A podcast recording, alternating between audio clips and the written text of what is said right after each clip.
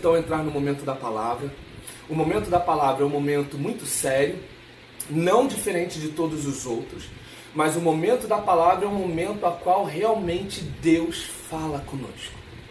Deus fala do começo ao fim, desde a primeira oração até a última oração.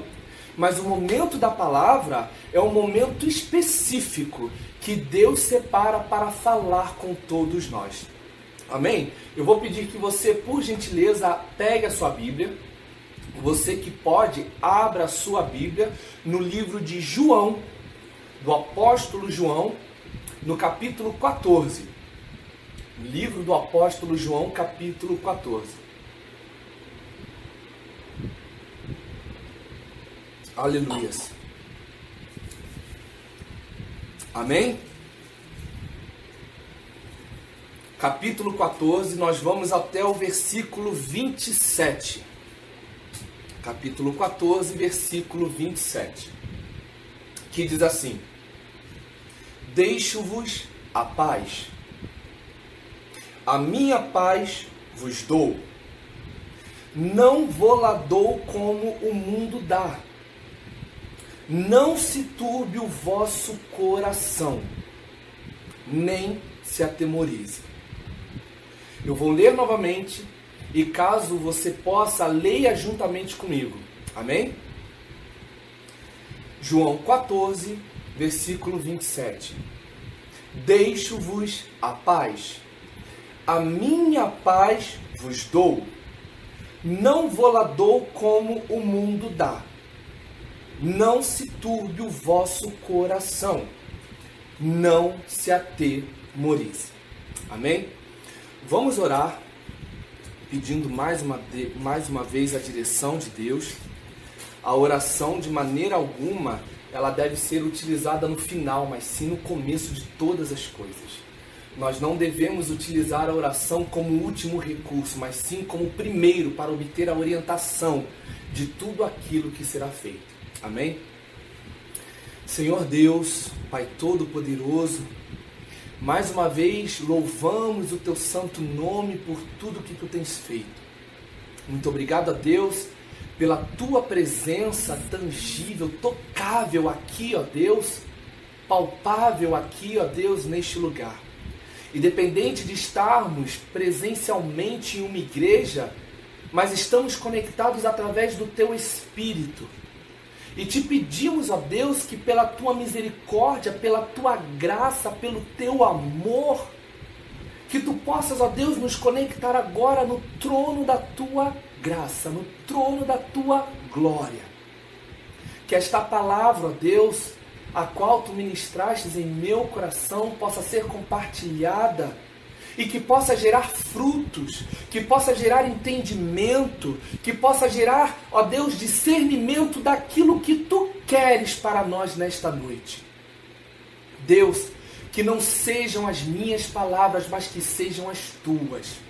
Prepara, ó Deus, cada coração, prepara cada mente, Senhor. Porque do, do que adianta a semente ser boa se o terreno não for fértil? Eu te peço a Deus, amacie cada coração. Se houver algum coração de pedra, que o Senhor troque, que o Senhor toque e faça se tornar um coração de carne. Senhor, em nome de Jesus, que não haja bloqueios, que não haja impedimentos, que não haja, Deus, qualquer interferência, Pai, da ministração da tua palavra. Que o teu nome seja glorificado, que o teu nome seja exaltado, que eu diminua e que o teu espírito, a Deus, tome a frente cada vez mais daqui para frente. Que cada vogal, que cada frase, que cada palavra que sair dos meus lábios não seja de mim, mas que venha diretamente do teu coração. Louvado seja o nome do Senhor. Aleluia. Meus irmãos, o versículo que nós acabamos de ler, ele está inserido em um contexto sequencial que vem desde o final do capítulo 13 de João e vai até o capítulo 16. Um contexto a qual Jesus prepara os seus discípulos orienta e dá as últimas instruções aos seus discípulos, preparando-os para o que estava prestes a acontecer, a sua crucificação. Aleluia. Mas dentre tantas orientações e instruções, Jesus destaca o receber a fé, a paz, perdão. Jesus destaca o receber a paz. Mas não é qualquer paz. Jesus destaca o receber a paz que ele nos dá. E Jesus mesmo ressalta neste versículo que nós acabamos de ler que a paz que ele nos dá não é como a que o mundo dá, de maneira temporal e circunstancial. Mas vamos entender um pouco sobre a paz. A palavra paz, ela se origina do latim, da palavra pax, que se deriva para pati, que significa absência belli, ou seja, ausência de guerras. Mas muito mais do que muitos pensam, se não a grande maioria, a paz está muito além do que ausência de guerras e conflitos, ou muito além do que um simples estado de espírito. Em hebraico, a palavra paz significa shalom, exatamente, shalom. Ela pode ser usada de maneira idiomática para pequenos cumprimentos e saudações, como olá ou adeus. Mas as suas principais, os principais significados dessa palavra, além de paz, é harmonia, é equilíbrio, é tranquilidade. Aleluias. A paz que Jesus nos dá é uma das qualidades da vida que ele nos proporciona. A paz que Jesus nos dá, aleluias, é uma das qualidades da vida que nós podemos ter nele. Quando Jesus diz em João 10, 10, eu vim para que tenham vida e a tenham em abundância, este abundância refere-se à plenitude da vida que Jesus nos dá. Refere-se às muitas qualidades da vida que nós podemos ter nele e por ele. É como se Jesus estivesse dizendo: Eu vim para que tenham vida e a tenham em alegria, em amor, em segurança, em esperança e dentre muitas outras qualidades, em paz. Aleluias. Jesus estava prestes a ser preso, Jesus estava prestes a ser julgado escorraçado, Jesus estava prestes a ser crucificado, mas antes, ele precisava ensinar os discípulos, ele precisava orientar os discípulos, ele precisava instruir os discípulos a terem a paz em Deus, a paz que excede todo entendimento. Até porque sem a paz em Deus, sem a paz em Cristo, sem a paz no Espírito Santo de Deus, nós somos levados a tomar atitudes que divergem completamente das vontades ou daquilo que Deus escreveu para nós, daquilo que Deus determinou para nós. Aleluias. Nós podemos ver isso claramente em Gênesis, através da vida de Abrão e Sarai. Abrão, que ainda não se chamava Abraão, era portador de uma grande promessa. Deus fez uma promessa a Abrão de que o faria pai de muitas nações. Só que Abrão constantemente tinha sua paz roubada. Na maioria das vezes, quando ele olhava para Sarai ou quando ele olhava para outros pais com seus filhos, Abrão sentia o sentimento da frustração por, por ainda não ter um filho. Por ser portador de uma promessa, por ver as horas, os dias, os meses, os anos passando e não poder ainda concretizar aquilo que Deus prometeu. Do outro lado, a paz de Sarai era roubada de igual modo quase que diariamente, todas as vezes que Sarai, acredito eu, olhava para Abrão, ela se sentia envergonhada, ela se sentia constrangida por não poder ser capaz de dar um filho a Abrão. Até que no capítulo 16 de Gênesis, Sarai propõe a Abrão que se deitasse com sua serva Agar. Abrão concordou e junto com Agar tiveram Ismael. Mas entenda, veja, ambos atingiram o objetivo, ter o filho, ou seja, atingir o resultado. Só que o resultado foi invalidado porque todo o processo havia sido corrompido. Não foi desta forma que Deus descreveu. Não foi, de, não foi desta forma que Deus orientou. A promessa sobre a vida de Abrão seria concretizada com a união dele com, Agar, com, com Sarai e não com Agar. Você consegue entender, consegue compreender que por conta de um processo corrompido nós comprometemos todo o resultado? E para Deus, muito mais do que o resultado, o que importa é o processo. Porque é exatamente no processo que Deus tem como nos avaliar. É exatamente durante o processo. Você vê aí pessoas bem-sucedidas, você vê aí muitas portas cheias, você vê aí pessoas com grandes empregos, você vê aí pessoas com grandes relacionamentos, mas como foi o processo? Será que o processo foi dado dentro da vontade de Deus? Do contrário, tudo que está sendo exposto na vitrine foi comprometido pelo processo corrompido. E tudo isso se deu pela falta de paz. Pela falta de paz. Abrão não tinha paz. Sarai não tinha paz. Um outro caso muito claro está em 1 Reis, no capítulo 19, quando a gente vê a paz do grande profeta de Deus, Elias, sendo roubada por conta de uma pequena mensagem que Jezabel lhe mandou. O profeta Elias foi um homem muito abençoado, muito bem sucedido através de Deus em seu ministério. Um homem que foi capaz de ser usado por Deus para que multiplicasse o azeite da viúva um homem que foi usado por Deus, decretando que não chovesse e de fato não choveu durante muito tempo.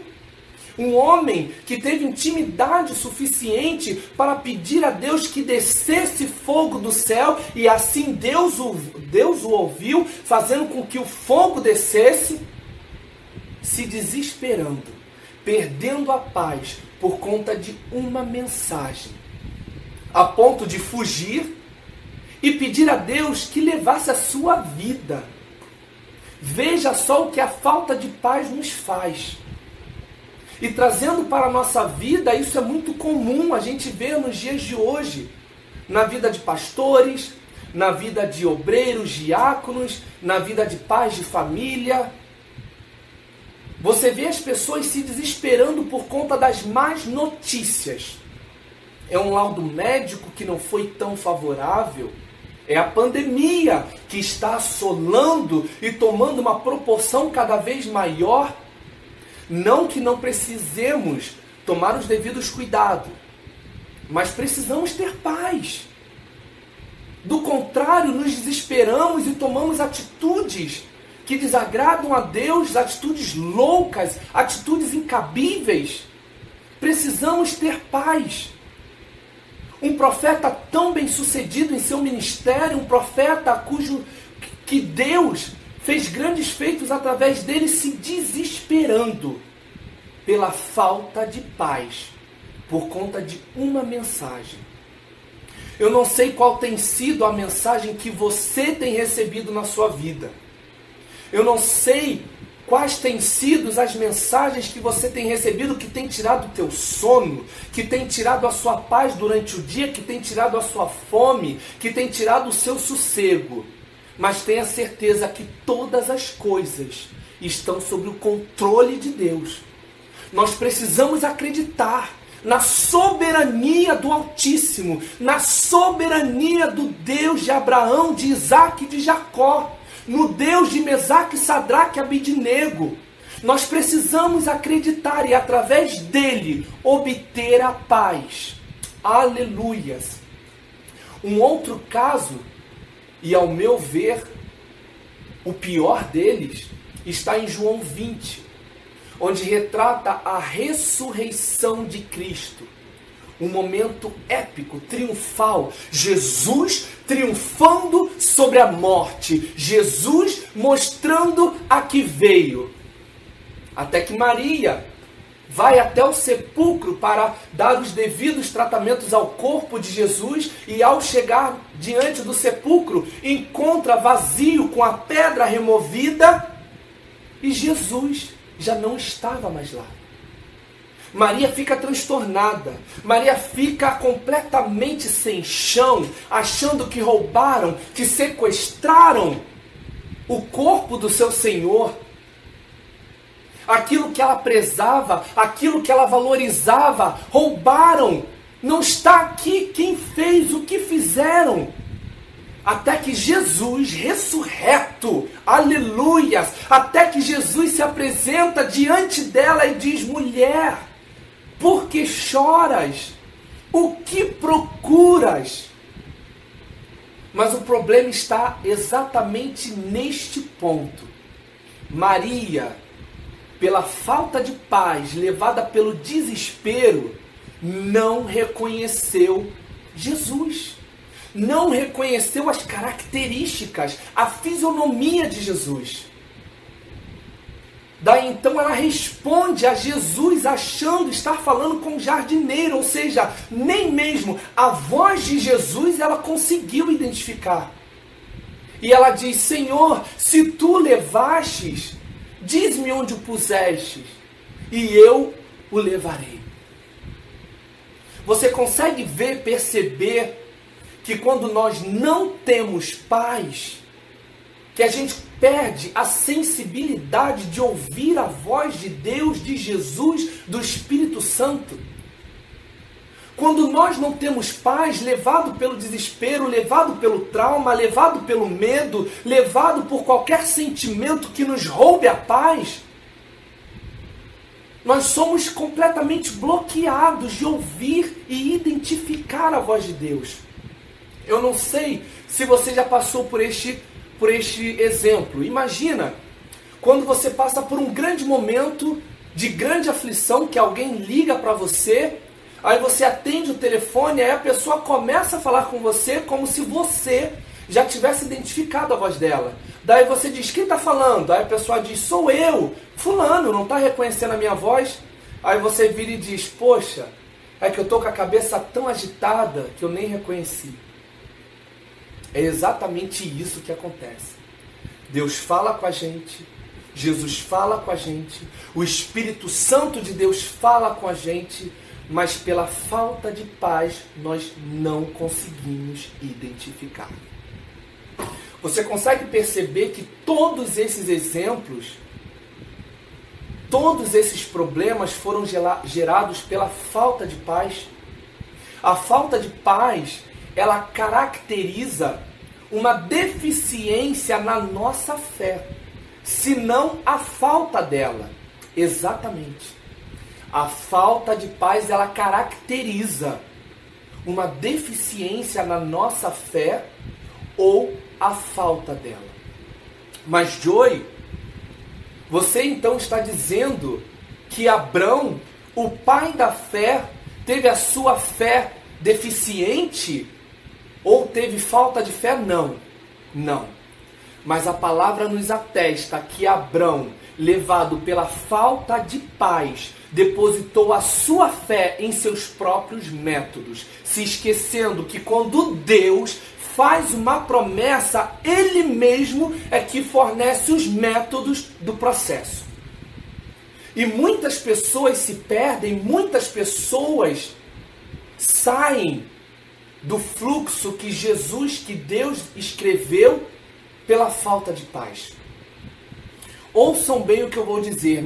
É, estudando para esta palavra, me preparando para esta palavra, Deus ministrou sobre a minha vida uma seguinte frase.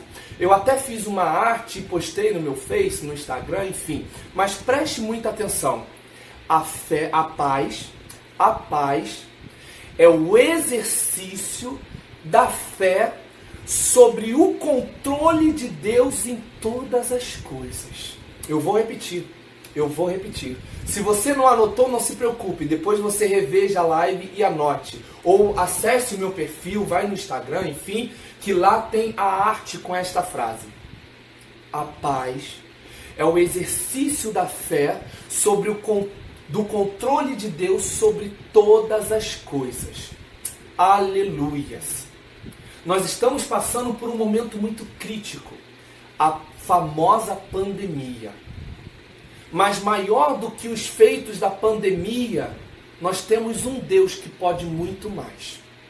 E nesta noite ele quer te dar a paz. A paz que excede todo entendimento, não é verdade? Como o apóstolo Paulo disse: a paz que excede todo entendimento.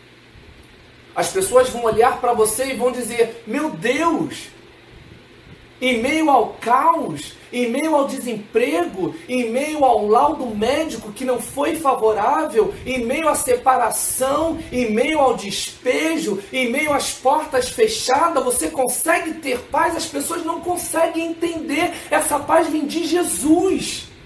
Essa paz vem de Jesus. Aleluias. Jesus disse em João 16, 33 tem de bom ânimo, porque eu venci o mundo. Tem de bom ânimo, porque eu venci o mundo. Jesus não está dizendo eu vou vencer. Jesus não está dizendo eu estou vencendo. Não. Jesus está dizendo está consumado. Eu venci. Eu venci. Mas preste atenção que neste mesmo versículo, que também está inserido dentro do contexto que eu mencionei com todos vocês no começo da palavra, Jesus diz exatamente desta maneira: Quem tenho-vos dito isso, para que em mim tenham paz. A paz nós só a verdadeira paz nós só vamos encontrar através de Jesus. A verdadeira paz, a paz que excede todo entendimento, né? A paz que confunde a todas as pessoas, a paz que justamente nos faz dormir tranquilo em meio ao caos, só Jesus nos dá. Em Salmos 91, o salmista diz no versículo 7: Mil cairão ao teu lado e dez mil à tua direita. O salmista está dizendo: tenha paz, confie, acredite. Mil cairão ao teu lado e dez mil à tua direita, mas o teu espírito, a tua alma se manterão inabaláveis, não serão atingidos. Deus vem e reforça ao salmista: no capítulo 46, no versículo 10, dizendo: Aquietai-vos, aquietai-vos, aquietai-vos, igreja, casa de oração, aquietai-vos e sabei que eu sou Deus. Aquietai-vos e sabei que eu sou Deus sobre todas as coisas. Aleluias! Precisamos encontrar a paz Precisamos fazer o diferencial através da paz. A paz é uma das características que evidenciam a existência de Cristo em nossas vidas. A paz é uma das características que Deus, que Jesus, que o Espírito Santo de Deus nos presenteia. Nós precisamos ter paz. Nós precisamos aprender a ter a paz em Deus. Nós precisamos ter a, aprender a ter a paz em Jesus, no Espírito Santo de Deus. Como podemos confiar a nossa vida, o nosso relacionamento, o nosso trabalho, a nossa saúde, os nossos projetos nas mãos daquele que sequer conhecemos? Você precisa conhecer a pessoa para ter a devida paz. Você só empresta um carro a, um a uma determinada pessoa com paz quando você conhece, quando você já sabe que a pessoa é habilitada, quando você já sabe que a pessoa dirige bem, que a pessoa é responsável. Você só entrega a chave da sua, da sua casa e fica em paz.